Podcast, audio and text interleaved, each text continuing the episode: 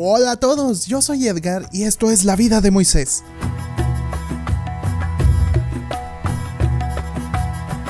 Hola amiguitos, ¿cómo andamos el día de hoy?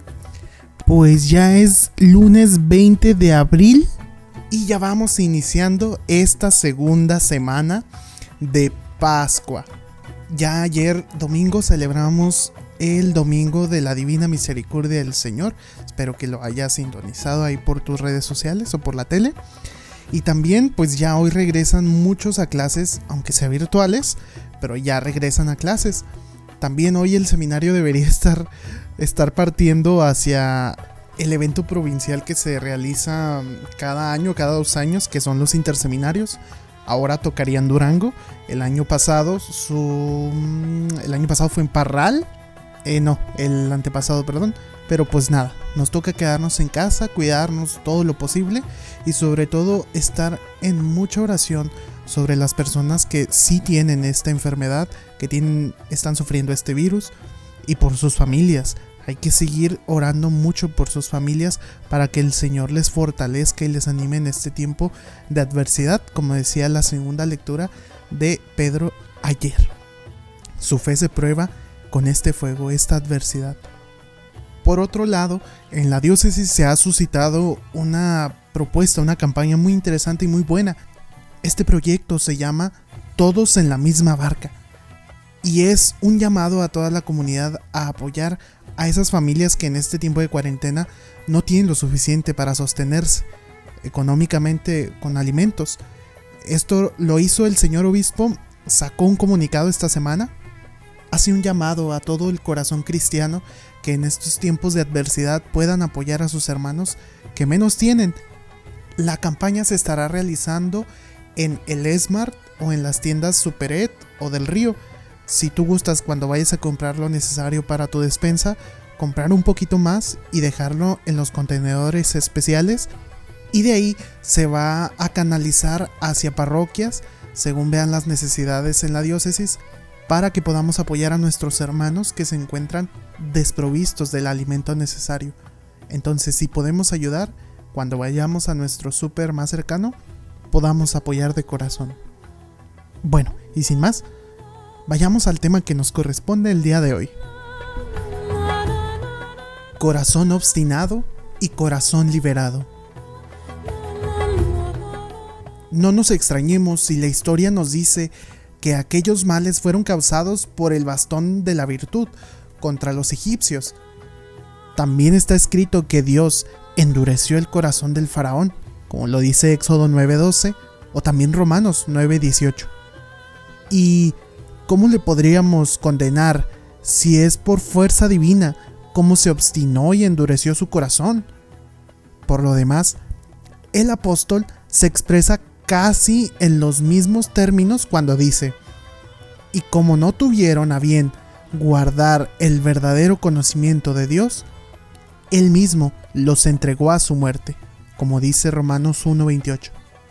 Se refiere a los de sexualidad pervertida, degenerados por maneras infames y vergonzosas de libertinaje. Pero sí es cierto lo que dice la Escritura y que Dios abandona a sus pasiones al que libremente se esclaviza en ellas. No se endureció el faraón porque Dios así lo quisiera, ni la vida indecente es producto de la virtud. Si fuera Dios quien así lo dispondría, no habría posibilidad de elegir. Valdría todo lo mismo, sin diferencia entre el bien y el mal. Unos viviendo de una manera, otros de otra, unos creciendo en la virtud y otros hundidos en el vacío. Nadie se atrevería razonablemente a decir que hay tal diversidad de vida porque Dios lo haya dispuesto así. Lo hace la libre resolución de cada uno.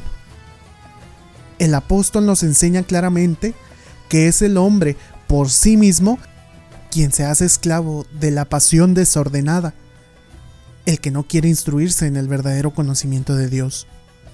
No es, pues, venganza de Dios, sino que abandona al que le ignora culpablemente, porque se está negando a conocerlo. Es por tanto el negarse a conocer a Dios lo que hace caer en vida sensual y degradante. Es como si un ciego hubiera dicho que el sol es el que lo hace caer en un hoyo. No admitiríamos que el astro enojado haya hecho caer en la fosa a quienes no querían ni podían verlo. Diríamos correctamente que para quien no ve nada, la caída en la fosa se debe a la carencia de luz. Por eso, entendamos al apóstol cuando dice que Dios abandona las pasiones vergonzosas a quienes lo ignoran, o que Dios endureció al tirano egipcio. Esto no quiere decir que sea Dios el que quiere endurecer el corazón del faraón. Significa que la libertad orientada al mal rechaza la palabra que le haría doblegar su resistencia. Así es como el bastón de la virtud en Egipto purificó de la vida indecente al hebreo y muestra al egipcio plagado de suciedad significada por las ranas. Cuando Moisés extendió su mano sobre los egipcios, las ranas desaparecieron. Lo mismo sucede ahora. Hay hombres que reconocen las manos extendidas del legislador. Entonces, creo yo que las manos extendidas significan lo siguiente. El verdadero legislador es Cristo que extendió sus manos en la cruz. Quienes lo reconozcan, aunque hayan llevado antes vida impura e indecente, cuando se conviertan al que extendió sus manos por nosotros, quedan libres de su mala vida, porque sus pasiones quedan aniquiladas, muertas. Así sucede a los que se libran de semejante enfermedad muertos ya las emociones que los agitaban interiormente, como las ranas, el recuerdo de su pasado absurdo, corrompido y repugnante les crea un corazón arrepentido, como lo dice San Pablo cuando se dirige a los que abandonaban el pecado y se entregaban a la virtud. Romanos 6:21 dice más o menos así. ¿Qué fruto cosechaste entonces de aquellas cosas que en el presente te avergüenzan. Un sentido análogo presenta el hecho de que el aire se convierte en oscuridad para los egipcios, mientras que el sol brillaba para los hebreos. Con esto se confirma la interpretación que dimos anteriormente. No es que una fatalidad del cielo sumerja a unos en la luz y a otros en las tinieblas. Somos nosotros mismos los hombres y mujeres, quienes tenemos en la propia naturaleza y libertad los principios de luz y oscuridad, según queramos orientarlos. Por ejemplo, los egipcios. Ellos se quedaron a oscuras no porque algún muro o montaña sirviera de pantalla privándoles de la luz. Hebreos y egipcios no eran iluminados de igual manera por los rayos del sol. Los hebreos sí disfrutaban de la luz, mientras que los egipcios ni la captaban. De modo semejante a todos, se nos ofrece una vida luminosa. En uso de su libertad, unos prefieren andar moralmente en las tinieblas del mal, otros en cambio viven inundados en la luz de la virtud. Después de tres días de padecimiento en las tinieblas, los egipcios volvieron a disfrutar de la luz. Podríamos ver en esto un signo de la restauración final por la que los condenados al infierno esperarían entrar en el reino de los cielos. Las densas tinieblas en todo el país de Egipto, como lo dice en Éxodo 10, presentan una identidad de palabra y pensamiento con la frase del Evangelio, ser arrojados a las tinieblas exteriores, el Evangelio de Mateo en su capítulo 8, verso 12. Unas y otras se disipan cuando Moisés, como queda dicho, extiende las manos en favor de los que viven en tinieblas. De modo semejante, puede entenderse el hollín del horno, como viene en Éxodo 9.8 o Mateo 13.12, que según el texto causó tumores dolorosos en los egipcios. El símbolo del horno alude expresamente a la pena del fuego del infierno que amenaza a los que viven como los egipcios. El verdadero israelita, hijo de Abraham, que le imita con la vida manifestando libremente con obras su presencia a la familia de los escogidos, se libra de las penas del horno encendido. Las interpretaciones que hemos dado antes a las manos extendidas de Moisés puede aplicarse también como remedio de heridas y, liberación del castigo. Si vamos siguiendo en este hilo, no será difícil encontrar el sentido propio de cada una de las otras plagas. Mosquitos que atormentan a los egipcios con picaduras invisibles, escarabajos cuyas mordeduras penetran dolorosamente en el cuerpo, langostas que devastan las cosechas, tormentas de relámpagos y granizos por libre voluntad de los egipcios, ocurrieron todas estas cosas, sancionadas por la incorruptible justicia de Dios, que da a cada cual su merecido, conforme a su libertad y mérito de quien recibe. Aquí es importante decirlo, ¿eh? No deberíamos de atenernos al sentido literal del hecho histórico afirmando que Dios es la causa de los sufrimientos merecidos por nosotros, más bien, hay que decir que cada uno es causa de las desgracias propias.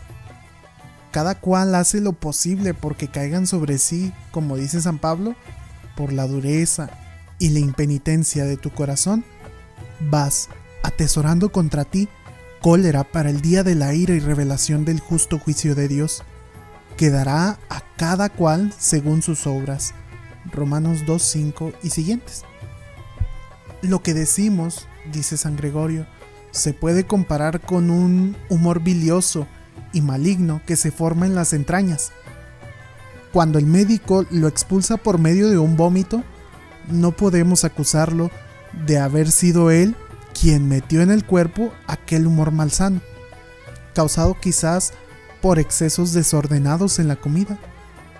La medicina no hizo más que expulsarlo. De modo semejante, cuando se dice que Dios inflige un castigo doloroso a quienes abusan de su libertad, comprendamos que la raíz y causas de tales sufrimientos está dentro de nosotros mismos. Si alguien hubiese vivido sin pecado, no tendría experiencia de tinieblas que remuerdan la conciencia, ni de fuego, ni de cualquier otro de esas terribles realidades. La historia misma demuestra que las plagas de Egipto no afectaron en nada a los hebreos, por lo cual, si en las mismas circunstancias los egipcios fueron víctimas del mal y los hebreos no, como la diferencia entre ellos está únicamente en la voluntad, pues se puede concluir lógicamente que todo mal tiene su origen en la libertad. ¿Qué tal este buen extracto de Gregorio de Niza, no? Que con este, al igual que el episodio pasado, ofrece una respuesta al porqué de esas plagas, que como vimos, no solamente son castigos, sino milagros y objeto de conversión para los egipcios para todos los que obramos alguna vez en contra de la virtud. Pues bueno, hasta aquí el episodio del día de hoy. Espero que te haya gustado, que lo puedas compartir con quien tú gustes y nos escuchamos el próximo jueves. Bye. Yo soy Edgar y esto fue La vida de Moisés.